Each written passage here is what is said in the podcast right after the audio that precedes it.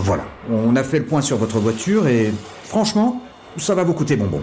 On a dû remplacer tout le cylindre. Ignoré Et on a aussi dû réparer le refroidissement. Ignoré Et changer le... Ignoré Évitez les déboires financiers. Choisissez CarNext et adoptez une nouvelle façon d'acheter des voitures d'occasion. Avec 12 mois de garantie. CarNext. Des voitures de qualité en toute sérénité. Offre soumise à conditions, valable en France métropolitaine, voire sur carnext.com.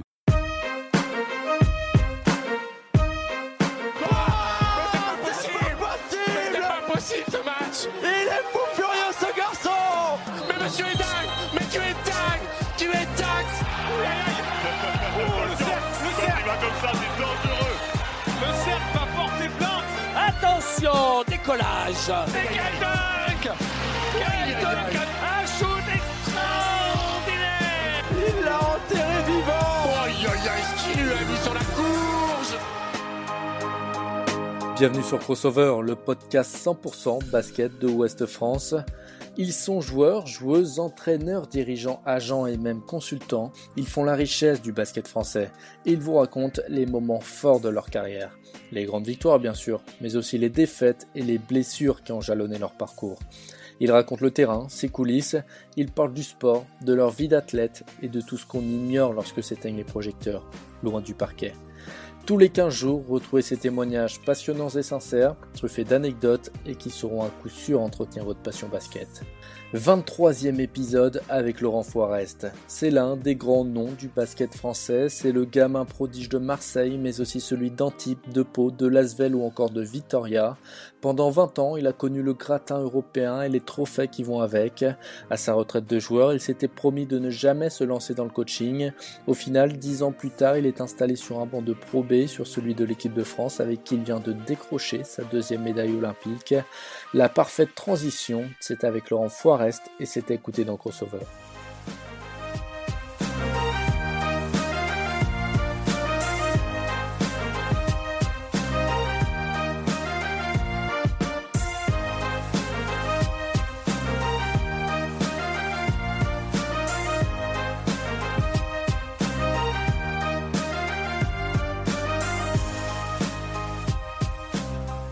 Laurent Forest, bonjour, comment vas-tu? Bonjour, ça va très bien, merci. Et toi bah, Ça va très bien, merci. hein, Et un grand merci d'avoir accepté euh, l'invitation euh, de Crossover. Également, merci de nous avoir fait euh, vibrer pendant ces Jeux Olympiques avec l'équipe de France. Tu étais dans le staff en tant qu'assistant qu'assistant coach de, de Vincent Collet. Euh, bah, justement, pour commencer, déjà, on peut revenir là-dessus. Comment tu as vécu ces, ces Jeux, ces Jeux Olympiques, cette compétition de, de l'intérieur? Bah écoute, déjà c'est une aventure extraordinaire. Euh, je l'ai vécu en tant que joueur, je, l'ai vécu en tant que, coach, donc euh, c'est euh, c'est vraiment un monde, un monde à part. C'est vraiment, vraiment top.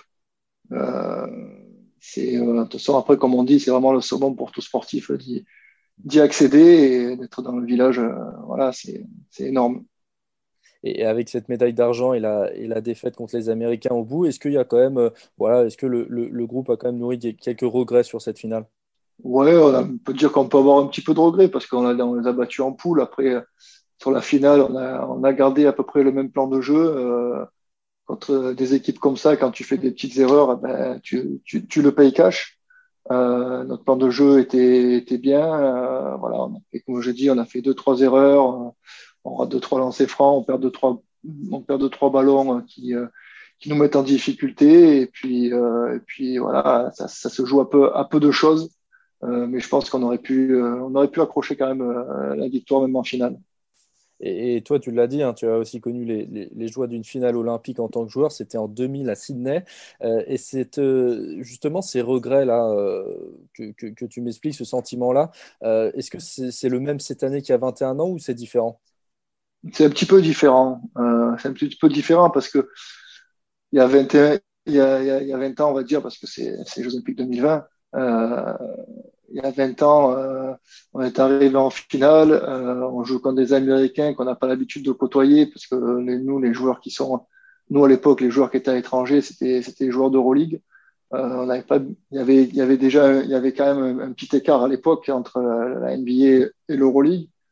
Euh, aujourd'hui, aujourd'hui, tu as des joueurs qui, les côtoient tous, les jours, quoi. qui, jouent contre eux, qui, les connaissent, qui les connaissent bien, qui connaissent leurs points forts, leurs points faibles, et qui savent qu'ils sont capables de, de les battre. Donc, euh, donc euh, ouais, donc la, la, sensation est un petit peu différente. Le, le, on a plus de regrets cette, cette année-là qu'il y a 20 ans euh, lors de la défaite en finale. Mais, justement, j'en avais déjà parlé dans, les précédents épisodes, notamment avec Fred Weiss et même Jim Bilba, qui me disait euh, Nous, en 2000, à Sydney, on est arrivé en finale, on était déjà très contents, et c'est ce qui nous a peut-être porté préjudice, dans le sens où, bah, contre les Américains, on n'y croyait pas forcément, c'était un peu utopique de les battre en finale. Comment tu expliques qu'en 20 ans, la donne a changé, que les mentalités ont changé, que les Américains ne mettent plus 50 points tout le monde dans les compétitions, que le niveau de jeu s'est équilibré en quelque sorte? Quel regard tu portes, toi, là-dessus? Ben, c'est ce que c'est ce que je disais tout à l'heure. Il y avait il y a 20 ans, on est arrivé en finale, on, on les regardait un petit peu comme euh, ben voilà, comme on les voit, comme on les regarde à la télé. Euh, Aujourd'hui, euh, on a des joueurs qui, qui, qui, jouent avec eux, qui s'entraînent avec eux, qui qui, euh, qui jouent contre eux, qui donc l'écart entre ce qui s'est passé entre la NBA de 20 ans et la NBA d'aujourd'hui, ben c'est il s'est réduit avec les équipes les autres équipes internationales on a des joueurs que le, basket international progresse, euh, euh, se rapproche de plus en plus euh, aux, joueurs NBA. Et puis après, euh, je pense que je pense que qu'on rattrape aussi notre record par un, basket un peu plus collectif, basket FIBA, euh, et où on, je pense qu'on est collectivement on est meilleur qu'eux, individuellement ils sont toujours ils sont toujours au-dessus. Mais, euh, mais voilà, l'écart les, se, se, retrécit et puis on espère que, que la prochaine fois, euh, par exemple en 2024 par exemple, euh, on puisse euh, prendre l'or. C'est tout ce qu'on souhaite. Et, ce qui était assez marrant, c'est que sur cette finale, vous étiez deux à avoir connu Sydney et Tokyo, euh, puisque pour la petite histoire, je crois qu'il y avait Vince Carter dans la salle qui commentait le match pour la télé américaine. Euh, ça t'a rappelé de bons souvenirs de le voir comme ça sur une, sur une finale olympique? Ouais, c'est sûr que moi je l'ai reconnu, lui je suis pas sûr qu'il m'ait reconnu, mais, mais euh, ouais, c'est sûr qu'on était les deux seuls à, à avoir vécu ces, euh, cette finale euh, États-Unis-France, ouais. deux fois. Et, pour rester justement sur, sur les JO de, de, cette année, en demi, vous avez dû faire face à la, à la Slovénie euh, avec Luka Doncic. Est-ce que dans, dans, ta carrière, euh, ou même après, tu as déjà connu un équivalent dans, dans le basket européen, joueur de la trempe de, de Doncic? Et qu'est-ce qui fait qu'il est si spécial, ce, joueur? Euh, ben non, je n'ai pas beaucoup, beaucoup rencontré des joueurs comme ça. Après, j'ai eu, des, des, quand même des joueurs extraordinaires, extraordinaires comme Bodiroga, Danilovic, qui étaient bons, qui étaient qui étaient de grands joueurs euh, au, niveau, au niveau européen. Euh, après, c'est vrai que Doncic, ce qu'il fait aujourd'hui, c'est un, c'est un peu un génie. Après, euh, au niveau basket, euh, après comportement, je ne dirais pas, je, je, dirais pas la même chose. Ouais. Mais euh, mais euh, ouais, c'est sûr que c'est un joueur, c'est un joueur hors, hors du commun.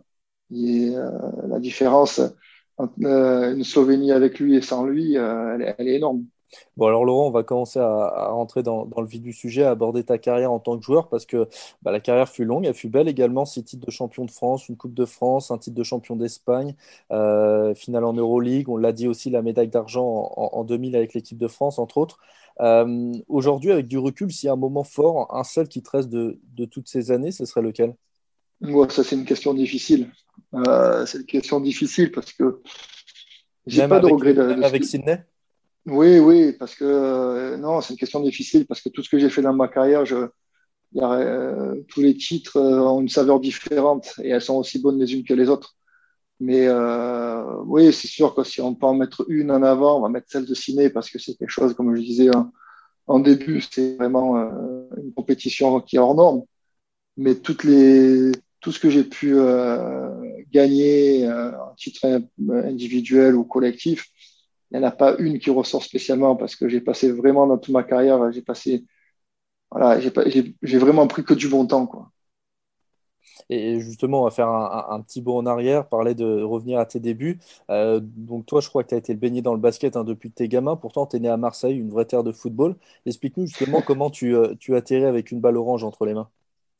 Bah, c'est tout simple. Mon père euh, joue au basket euh, un, un, très bon niveau. C'était euh, voilà, Pro B à l'époque, euh, qu'il appelait National 2.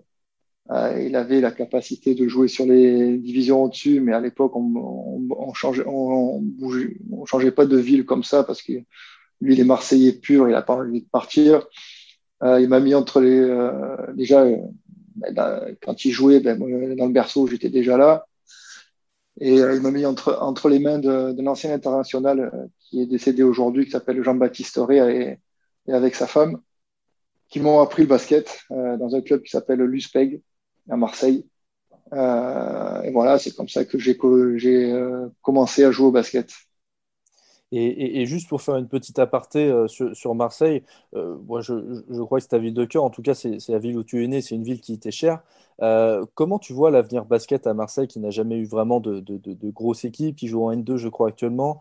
À une époque il y avait un, projet avec Mike Pietrus, je ne sais même pas si c'est toujours d'actualité. Quel regard tu portes, tu portes là-dessus toi justement? Ben, moi j'espère, j'ai espéré, j'espère toujours qu'un jour il y a un grand club à Marseille, mais aujourd'hui, c'est pratiquement infaisable quand tu as une équipe de foot comme l'OM qui, qui prend toute la, ville, la région, euh, et, pas, et pas que. Euh, voilà. C'est difficile d'exister en dehors du, foot, du football à Marseille. Il y a le Hand qui a essayé, qui a, qui a réussi pendant un laps de temps, mais voilà, qui, qui s'est écroulé derrière. Voilà, Marseille aujourd'hui, c'est le foot. Après, c'est des volontés politiques. Donc, euh, donc euh, contre les volontés politiques, on ne peut pas faire grand-chose aujourd'hui. Mais c'est dingue de se dire que le, le, le, foot prend tellement de place, le foot est tellement fort qu'il n'y a, aucune, pas, pas, aucune non plus, mais il n'y a presque pas de, de, de, culture pour les autres sports. Oui, c'est difficile, à, c'est difficile à comprendre, déjà à comprendre, parce qu'il y a, y a quand même euh, pas mal de clubs, euh, peut-être pas de très haut niveau, mais en tout cas d'un bon niveau, qui, euh, dans tous les sports qui, qui sont, qui sont la, la natation, il y a le, il y, a, eu du rugby, il y a, eu un peu de basket, mais, mais, mais tout, tout, tout, tout, est attiré, tout est absorbé par, par l'OM. Donc toi, tu fais tes classes à Marseille, tu découvres le monde pro euh, juste à côté à, Antibes. Euh, tu vas aussi connaître tes deux premiers titres de champion de France là-bas. Euh, Antibes, c'est Jacques Monclar qui te lance dans, le grand bain. Et c'est aussi des, de, belles épopées avec, avec plusieurs Américains iconiques du, championnat, avec les David Rivers et Michael Ray Richardson. Raconte-nous un petit peu ces, débuts dans le monde pro avec Antibes. moi, aujourd'hui, quand, quand, je, quand je parle avec mes, amis et trucs comme ça, je dis toujours que si j'avais 5 ans à revivre, euh, ça serait 90-95. Euh, je suis arrivé à Antibes à 89 en, en espoir. Euh, et encore, euh, j'ai failli pas être pris, j'ai failli ne pas être pris euh, sélectionné en, en, espoir parce qu'à l'époque j'étais trop frêle. Et euh, pour l'anecdote, c'est Jacques Monclar qui passe dans la dans la journée de sélection pour, pour voir un petit peu et qui insiste vraiment pour pour que je fasse partie de du groupe. Euh, donc, ouais, tu vois, ça, se joue à peu de choses. Hein. Euh, euh, et qui dit qu'il bah, qu'il fallait me prendre. Et, puis, et puis Antibes, c'est pour moi, c'est vraiment un passage important, important pour moi, parce que j'ai découvert beaucoup de choses là-bas. le basket, le monde pro, comment travailler, croiser des, des, des, énormes joueurs, que ce soit étrangers et français, parce qu'il ne faut pas oublier euh, qu'il y avait Georgie Adams, qu'il y avait euh, Ostrowski, ouais, une... Hugo Cancé. Euh, j'ai eu la chance dans ma, dans ma carrière d'être toujours avec de grands joueurs. Et j'ai commencé ma carrière autour de, de grands joueurs. Hein. Donc, euh, c'est pour progresser, pour, pour apprendre, il n'y a, a, a, pas mieux. Et justement, ces, ces, forts joueurs, ces forts américains, de très fortes individualités, mais au final, qui, euh, comment dire, qui, qui, ne pensaient pas qu'à eux, c'était un collectif. Et pour un jeune comme toi, c'était du pain béni, justement, de grandir et d'évoluer à côté de ces joueurs-là. Euh, oui, collectivement, et puis euh, parce qu'ils sont toujours à, à, à, te donner des conseils. Je ne suis pas tombé sur des, euh, sur des, euh, excuse-moi l'expression, sur des abrutis. Euh, j'ai toujours été bien, bien entouré. Je pense qu'après, c'est c'est le choix aussi des, recrutements de, Jacques à l'époque. Euh, quand je suis arrivé, il y avait Robert Smith qui, euh, qui était une bible du basket, qui euh, voilà, qui, nous expliquait des choses. Après, j'ai eu David Rivers qui me prenait après les entraînements et qui euh, qui qui m'entraînait individuellement euh, alors que les autres étaient rentrés. après, voilà, je parlais, on parlait de Hugo Cancé qui, qui, donnait des conseils. Il y a eu Lee Johnson, il y a eu Jim Dance. Voilà, tous des mecs qui, qui partageaient, qui n'étaient pas seulement là pour, pour jouer au basket, mais pour partager ce qu'ils ce ce connaissaient. Et, pour en sortir un, pour parler de Michael Richardson, c'était un, un, vrai phénomène. Pareil, j'en avais parlé dans un autre épisode avec Jacques Monclar, qui, qui pareil, c'était un, un, fou, c'était incroyable de voir un, un, phénomène comme ça à l'époque. On va juste rappeler pour, pour ceux qui, qui s'en souviennent, c'était un mec qui était multiple star NBA, qui a été euh, banni là-bas à cause de, la cocaïne et qui vient jouer en, en, Europe. Et, et, ouais, c'est vrai que c'était un, vrai personnage. J'étais complètement fou de le voir à, Antibes. Euh, c'était un mec extraordinaire. Euh, fou, complètement fou même, je pense, mais c'était un gentil fou. Euh, voilà, tu as, des anecdotes justement à, nous raconter de, de, de, lui sur, sur ces années-là? Bon, il y en a quelques-unes, mais, euh, mais surtout, je retiens, moi, c'est le personnage, c'est un mec qui vivait, qui, qui vivait, qui buvait, qui mangeait basket. bon, il ne buvait, pas que ça, mais c'était quelqu'un qui, voilà, qui vivait vraiment basket. Euh, sur un terrain, c'était c'était un gagnant. Euh, même à l'entraînement, il était hors de question qu'il perde. Euh, il était capable de, il était capable de, pendant les matchs, de, voilà, d'être très très méchant envers les adversaires, à jouer ça pour, pour, pour gagner. Mais c'était un mec qui avait un, talent fou. Il a, il a, été plusieurs fois All-Star NBA, c'est pas, c'est pas pour rien. Et puis quand, quand tu le vois jouer sur le terrain, même à, à l'époque, à 40 ans, voilà, c'était extraordinaire. Euh, moi, je, je savais qu'il euh, m'appréciait énormément parce que, parce que pareil, il donnait des conseils, euh, on, on, se côtoyait un petit peu en dehors aussi. Mais euh, à l'époque où je, moi, je suis parti à Pau, lui, il était incapable de. Il me demandait de ne pas défendre sur lui parce que lui, il a besoin de, de, de trash talking, de chambrer, de mettre des coups à ses adversaires pour être bon. Et puis moi, il me demandait voilà, je te respecte trop, je t'aime trop pour, pour que tu euh, pour que je puisse faire ça. Donc, euh, dis à quelqu'un d'autre de, défendre sur moi. Euh, ouais, pour la petite histoire, apparemment, tu avais, son... avais un poster de lui dans ta chambre quand tu étais gamin et que lui était un billet, c'est vrai ça? Ouais, c'est exact. Exact. Euh, bah, J'étais tout gamin, hein, donc il était à l'époque avec son, son costard blanc, la canne et le chapeau blanc et le ballon dans, dans les mains. Ouais, J'avais son poster dans, dans ma chambre. Et, on l'a dit... quelques, années, quelques années après, il était avec moi sur le terrain. Et, on l'a dit, hein, Jacques Plutôt, j'étais avec lui. Oui, c'est ça. Et, on l'a dit, Jacques Monclar, c'est lui qui, euh, qui t'a lancé dans le grand bain. Pareil, Monclar a eu un rôle très très important pour toi. Et euh, j'ai même vu qu'une fois dans une interview, tu avais dit euh, Jaco, c'est mon père spirituel. c'est assez fort. oui, de toute façon, avec Jacques, on a vraiment, on une. C'est spécial, oui, c'est spécial. C'est, comme il dit, je suis son quatrième fils, euh, c'est mon père spirituel. En tout cas, il m'a accueilli quand j'avais 16 ans. Aujourd'hui, on, on, on, se côtoie encore. voilà, c'est lui, comme je dis, qui m'a appris, qui m'a, qui m'a fait rentrer dans le monde pro. C'est lui qui, qui a fait de la place pour moi pour que je rentre dans l'équipe. Et puis qui m'a, qui m'a, qui a continué à, à me pousser euh, tout au long de ma, tout au long de ma carrière. Il y a eu des, quand j'ai eu des choix à faire, euh, en plus de, de Jacques, euh, il y avait, y avait une, autre, personne qui était à Antibes qui s'appelle Thierry Tricou, qui voilà, qui, qui était kiné à l'époque et qui voilà, ce sont les deux personnages qui m'ont poussé, qui me qui me qui m'orientaient un petit peu dans, dans mes choix de, ma, carrière. Donc oui, c'est Jacques. Jacques est quelqu'un de très important dans ma dans, dans, ma vie de basketteur et, dans ma vie aujourd'hui. Quoi. Et, et, donc après Antibes, tu pars à Pau pour trois saisons. Là, on est en 96. Euh, Quatre, bah, ouais, trois saisons. Ouais. Ouais, bah Jacques Monclar, justement, quitte aussi euh, Antibes. Il y avait quelques problèmes financiers là-bas à ce moment-là.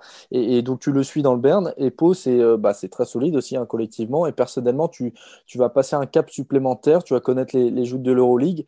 Euh, Pau, on peut le dire, c'était le, clairement l'évolution logique dans ta carrière d'aller là-bas euh, oui, parce qu'après euh, après Antibes, euh, après Antibes, c'est vrai qu'avec les, les, problèmes financiers qu'ils ont eu, ben, ben, il fallait il fallait il fallait il fallait partir. Il y avait deux clubs à l'époque qui, étaient au-dessus de au-dessus en France, c'était Limoges et Pau. J'avais un choix à faire. Euh, voilà, j'ai cho choisi Pau parce que par rapport à, à ce que c'était par rapport au jeu qu'il pouvait produire, le fait que Jacques y aille aussi. Donc voilà, j'ai chaque année, j'ai passé un cap, même si peut-être ma première année à Pau a été un peu plus difficile, parce que je changeais de, de club, j'avais pas trop l'habitude. Mais c'est vrai qu'après, euh, l'évolution euh, d'année en année a été, euh, a été significative. Et j'ai découvert, moi, j'ai peut-être pas découvert l'Euroleague là-bas parce qu'on l'a joué à l'époque à, Antibes aussi. Ah oui, c'est vrai. Mais, mais voilà, j'étais dans une, dans une équipe qui, qui avait l'habitude de gagner et de, de jouer l'Euroleague chaque, chaque saison.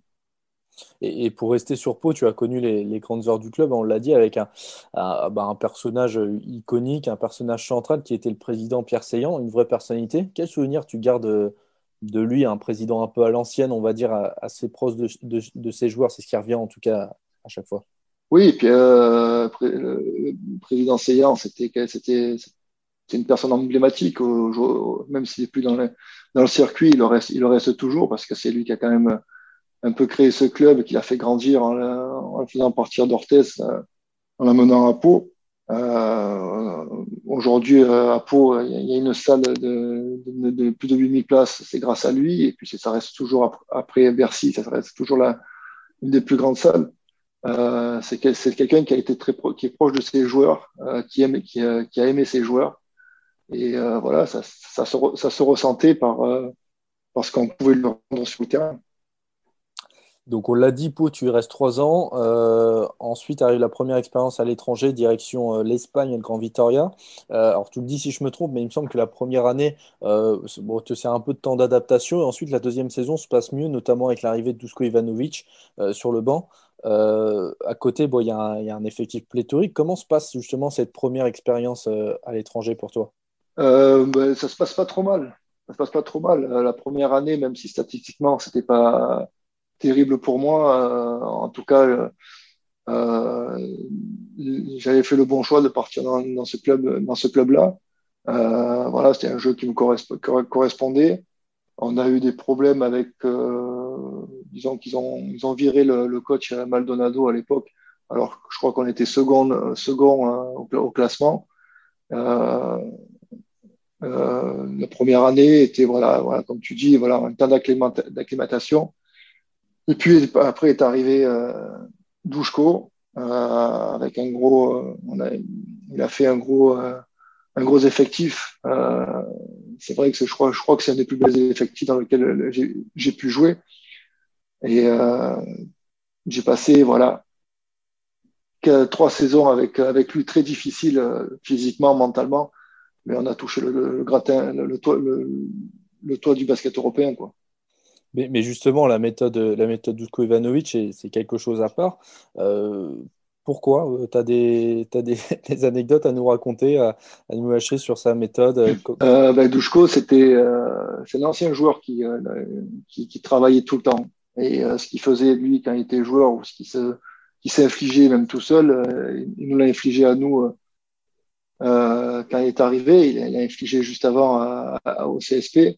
Limoges euh, avant d'arriver à Vitoria et c'est euh, entraînement à 200% deux fois par jour euh, sans état d'âme euh, c'était entre guillemets c'était marche ou crève euh, mais comme ça il a réussi à même avec les joueurs qu'on avait il a réussi à fédérer quand même un groupe tous ensemble alors peut-être que le on était tous ensemble contre lui parce que autant on le haïssait mais on le respectait parce que tellement il connaissait le, basket sur le bout des doigts euh, mais ouais, il nous a fait souffrir. Quand tu t'entraînes de la première année, dans les premiers entraînements, il t'arrive, tu t'entraînes, il t'arrive, il arrive à la fin de deux heures, il te dit bon, on va, on va se relâcher les jambes.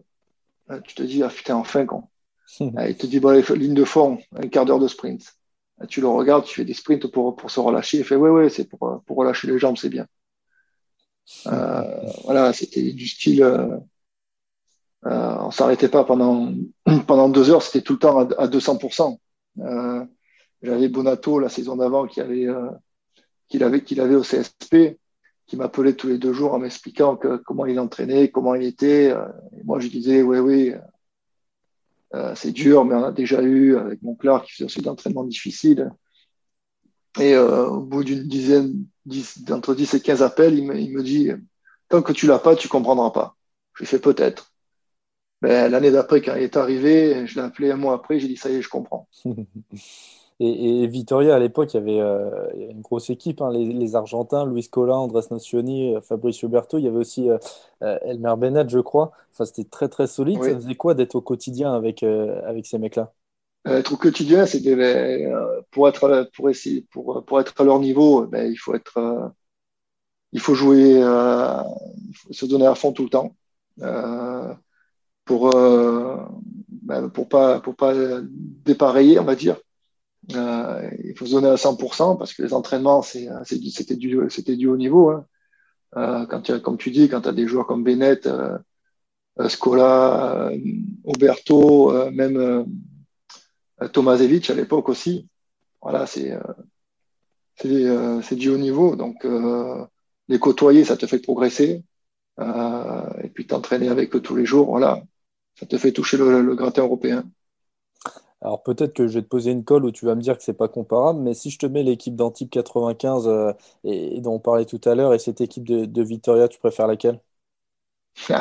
Si tu avais possibilité de refaire, euh, une saison, euh, refaire, une saison, avec une de ces deux équipes, tu, tu, tu choisirais laquelle? C'est euh, ouais, une vraie colle parce que 95, en 95, on avait une vraie bonne équipe mais il y a le cœur qui parle, qui parle plus que, que ce qu'il y a eu euh, à Vitoria, parce que Vitoria, c'était euh, c'était plus boulot, quoi. Parce que, comme je te disais tout à l'heure, avec les entraînements que, que, qui nous infligeaient, c'était, on allait plus au boulot que, qu'au basket, en fait. Ouais, c'est ça. Mais après, niveau, niveau basket, voilà, je vais te dire Vitoria, mais niveau, niveau, euh, niveau du cœur, ça sera, ça sera anti, quoi. Et, et, après quatre ans en Espagne, tu décides de, de, de, revenir en France. Tu fais ton retour à Pau pour un deuxième épisode. Euh, à ce moment-là, pourquoi revenir à Pau? Qu'est-ce qui, enfin voilà, tu avais peut-être la possibilité de, de continuer à l'étranger? Je, je, crois qu'il y avait le Real qui était pas très loin d'ailleurs. Euh, ouais, j'avais un petit peu le Real à cette époque. J'ai décidé. Ou c'était après? Pau, je sais plus si c'était après ou. Ben, j'avais dit un petit peu le Real, mais à l'époque, j'avais, euh, comme, comme, on disait tout à l'heure euh, les trois dernières années, euh, ça a été, elle a été difficile physiquement, mentalement, parce que euh, on peut pas, on peut pas l'imaginer, comme disait Bonato, on peut pas l'imaginer tant qu'on l'a pas vécu. Ouais. Et j'étais un peu fatigué. Et puis après, j'avais ma fille qui venait de naître, euh, ma première qui venait de naître, donc familial, euh, familialement, c'était peut-être un petit peu mieux de rentrer en France. Et j'avais pas envie de partir ailleurs, euh, à l'étranger qu'en Espagne. je voulais pas partir en Turquie, en Grèce parce que voilà, à l'époque, il y avait pas, même aujourd'hui, il y a des problèmes de paiement, tout ça, et puis j'avais pas envie d'apprendre notre langue. Et euh, donc je suis rentré, je suis rentré à Pau parce que c'était un, club avec lequel j'ai passé, j'avais passé trois ans formidables juste avant.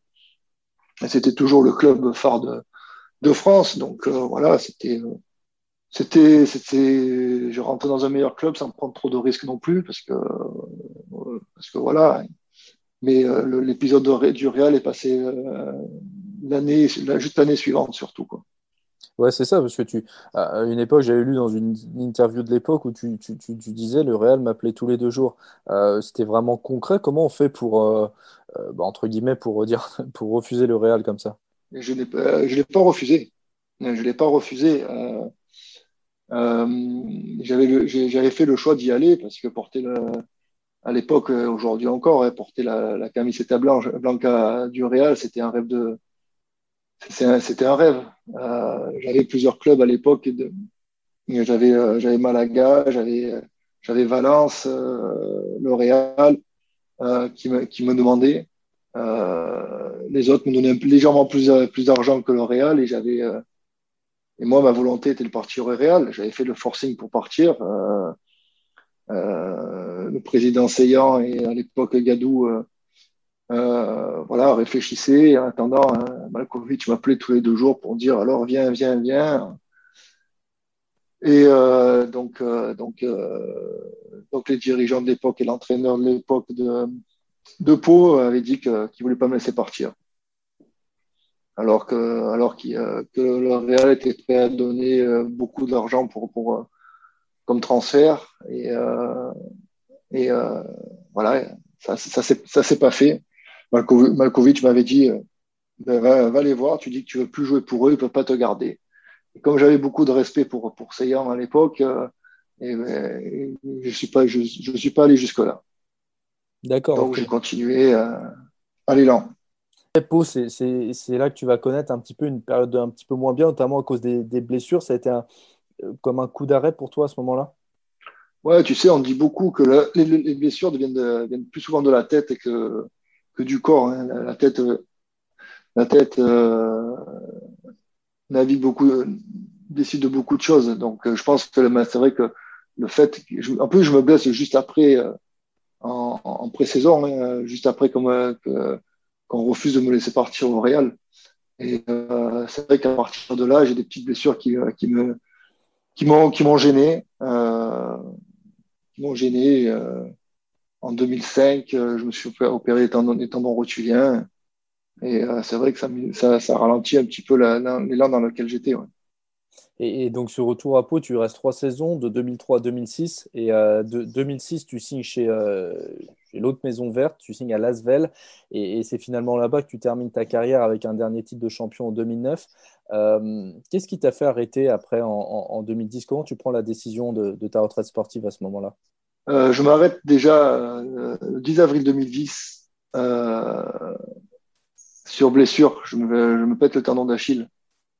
Euh, ce jour-là. Euh, et il me restait un an de contrat, je voulais et puis je voulais pas m'arrêter sur, une blessure par rapport à tout ce que j'ai vécu.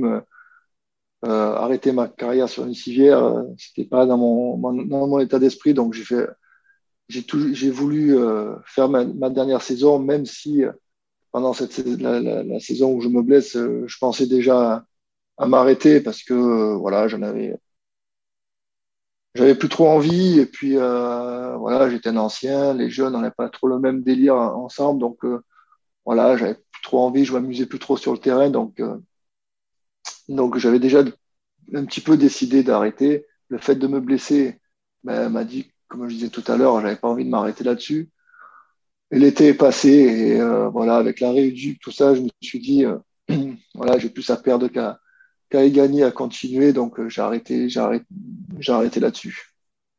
Et avec du recul, on constate qu'en 20 ans de carrière, tu as connu seulement 4 clubs. C'est assez peu, assez rare au final. C'est aussi signe de stabilité et de bonne intégration, ça. Oui, en tout cas, euh, moi, ce que je recherchais, c'était euh, c'était le projet. Et puis, comme je dis, euh, je me plais, souvent là où je suis, parce que je profite de ce qu'il y a. et puis, quand, là où, quand je suis bien, moi, je reste. Je reste le plus longtemps possible. C'est pas la, c'est pas l'argent ou autre chose qui va me faire, me fait bouger. Dès que je me sens bien à un endroit, ben, j'essaie d'y rester. Et, dans tout ça, on n'a pas encore parlé de, l'équipe de France, mais tu comptes quand même 150 sélections sous le, maillot bleu. Euh, tu as été champion d'Europe junior en 92 et avec, après, avec Léa, tu as aussi connu de belles épopées. On a parlé de Sydney au, début de l'épisode. Euh, qu'est-ce que tu retiens de, toutes ces expériences en bleu? Bah, déjà porter le maillot bleu, c'est quelque chose d'exceptionnel, euh, très gratifiant, et puis c'est un honneur aussi. Hein. Tu représentes ton pays. Donc déjà, quand tu es en équipe de France jeune, tu es, super content, mais quand tu accèdes à, à, à l'équipe élite, euh, voilà, c'est euh, c'est un bonheur. c'est un bonheur. Et puis c'est vrai qu'on a, on a, on a vécu de belles épopées, même si on a, elles n'ont pas été traduites par des médailles ou par des titres. Euh, mais c'était euh, des choses extraordinaires. On aurait pu prendre quelques médailles, je pense, 99, 2003, on aurait pu prendre quelques médailles. Euh, mais on l'a pas fait parce qu'on était formaté, comme je, je, le dis souvent. Quand on me pose la question, je pense que 99 et 2003 ont été formatés pour gagner. Mais quand on perd en demi-finale, on a un peu inconsciemment tout, tout relâché, quoi. Il y avait peut-être, avait pas aussi euh, à l'époque cette culture de la gagne avec l'équipe de France, non?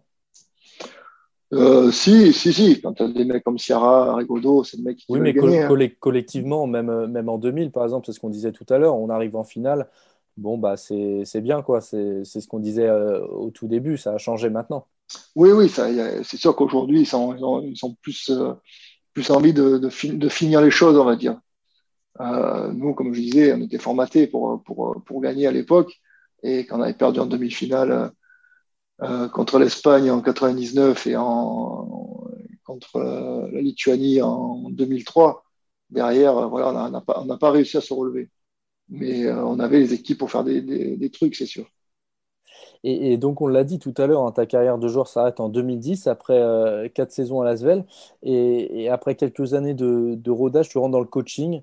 Euh, alors, le coaching, cette transition, il va falloir que tu m'expliques parce, comment ça s'est fait? Parce qu'en 2009, je ne sais plus si c'est 2009 ou 2010, euh, mais sur, tes dernières saisons de joueur, tu, avais déclaré cette phrase Je ne serai jamais coach, gérer des connards comme nous, je n'en ai pas envie.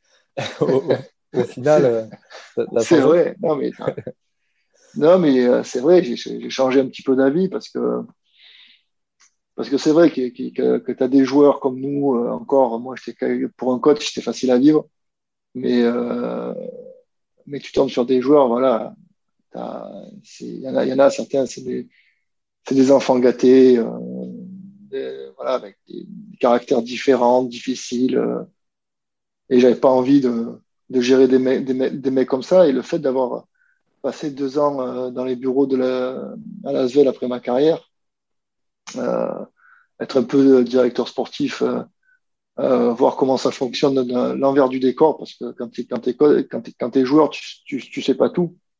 quand tu vois des choses, voilà, l'envers du décor, quand tu vois les entraînements, des choses qui se font pas, alors que tu te dis, putain, on pourra, on pourrait, on pourrait amener ça, ça, ça ou ça. Je te dis, bah, écoute, je vais essayer. Euh, à la base, au début, j'ai dit, dit, je rentre dans le coaching, mais assistant parce que je veux apprendre, parce que je connaissais pas, euh, je savais pas comment retransmettre un petit peu mes, mes connaissances. Donc, j'ai voulu être assistant et assistant, euh, euh personne m'a proposé un poste d'assistant. À savoir pourquoi, parce que peut-être ça fait non, non Forest. Ouais, voilà, c'est ça. Est-ce que c'était pas compliqué pour un coach d'avoir un Forest à côté de lui sur le banc? Ouais, certainement, certainement. Et euh, oui, parce que voilà, quand, tu as peut-être un nom comme le mien à côté de toi, que ça marche pas bien, peut-être que peut-être que le président va dire ben, on, va, essayer, il y, a, un nom à côté, on va essayer. Beaucoup de coachs ont eu peur de ça. Euh, et donc euh, voilà, donc j'ai pas eu de, de, proposition en tant qu'assistant et j'ai eu j'ai eu deux clubs nationaux qui se sont proposés pour pour un entretien pour, euh, pour être coach. Euh, voilà, c'est des Quimper qui ont pris le risque et euh, qui ont pris le risque de, se, de, de faire ce pari-là. Et puis voilà, ils n'ont pas eu à le regretter, moi non plus. et, juste pour revenir par rapport à ce que tu disais au début, cette, cette lassitude, entre guillemets, par rapport au comportement de, de, de certains joueurs, est-ce que tu trouves que ça a évolué entre le début et la fin de ta carrière, ça? Euh, Oui, complètement. Oui, ouais, complètement. Alors peut-être euh, peut-être que c'est l'âge qui fait qui, qui m'a qui m'a qui m'a fait dire ça. Mais euh, voilà, aujourd'hui, on a beaucoup de, de jeunes joueurs qui veulent tout tout de suite euh, avant d'avoir prouvé quelque chose. Euh, voilà, qui pensent plus à leur à, eux qu'au collectif et, à leurs camarades. Euh, donc voilà, c'est des choses un peu qui me qui sont pas dans mon caractère et qui me qui euh, voilà qui euh, que je faisais avec sur les fins de saison sur, sur, ma fin de carrière mais qui a été difficile aussi. Donc c'est pour ça qu'à un moment donné tu te dis on n'a pas le même euh, état d'esprit on n'a pas le même objectif. Et, et au final bon, tu es, arrivé à Quimper en 2015 en, en National 1 tu fais monter le club en Pro B et depuis bon on peut dire que ça fonctionne plutôt bien avec Quimper. Enfin tu t'épanouis en tout cas dans ce milieu. Oui je m'épanouis dans, dans, ce milieu là parce que je suis tombé dans un club euh, je pense que je, suis tombé dans le meilleur club pour commencer, en tout cas, euh, parce que j'ai des dirigeants qui euh, qui sont qui sont pas très basket, qui sont des chefs d'entreprise, mais comme on dit, qui c'est des dirigeants qui dirigent et qui laissent le coach coacher et le kiné kiné, kiné comme on dit, et voilà, qui, qui m'ont qui m'ont donné les clés de la maison euh, qui m'ont laissé faire, en tout cas le, côté sportif, euh, et qui euh, et c'est pour ça que je m'épanouis parce que parce que je fais un peu ce que je veux, tout en prenant compte de, ce qu'ils disent, bien sûr. Et puis le fait d'être aussi avoir été assistant à prime et à aujourd'hui me font beaucoup évoluer dans, pas mal de domaines et, et d'avoir des coachs, avoir une coach comme à prime avec Donadieu et aujourd'hui avec Collet, euh, voilà, ça me, permet d'évoluer de, chaque année encore. Et aussi d'avoir connu des coachs comme Monclar et Ivanovic dans, ta carrière, ça a pu te servir ça aussi. Est-ce que tu essayes de, justement t'inscrire dans le même registre? Euh, Complètement. Euh, j'essaie de prendre un peu de tout de chaque, de chaque coach qui m'ont qui m'ont qui m'ont marqué. Euh, oui, Monclar, Ivanovic, Collet, parce que j'ai eu Vincent aussi en tant que joueur, donc donc euh, voilà, j'apprends, j'ai appris pas mal, j'ai continué à apprendre, euh, j'ai continué à apprendre aujourd'hui et puis j'espère continuer à apprendre. Alors Laurent, on arrive déjà au, terme de, cet entretien. Déjà un grand merci d'avoir accepté de, revenir sur tous ces beaux moments qui ont accompagné l'histoire du, euh, basket français. aujourd'hui, je crois que tu as 47 ans. Qu'est-ce qu'on peut te souhaiter pour la suite? Aujourd'hui, je pense que par rapport à, à ce qui se passe euh, avec la crise sanitaire, la santé, ça, ira. bah, écoute, c'est tout ce qu'on souhaite. Euh, encore un grand merci pour, pour ce moment d'échange. Ok, c'était un grand plaisir. Merci beaucoup. Merci à toi.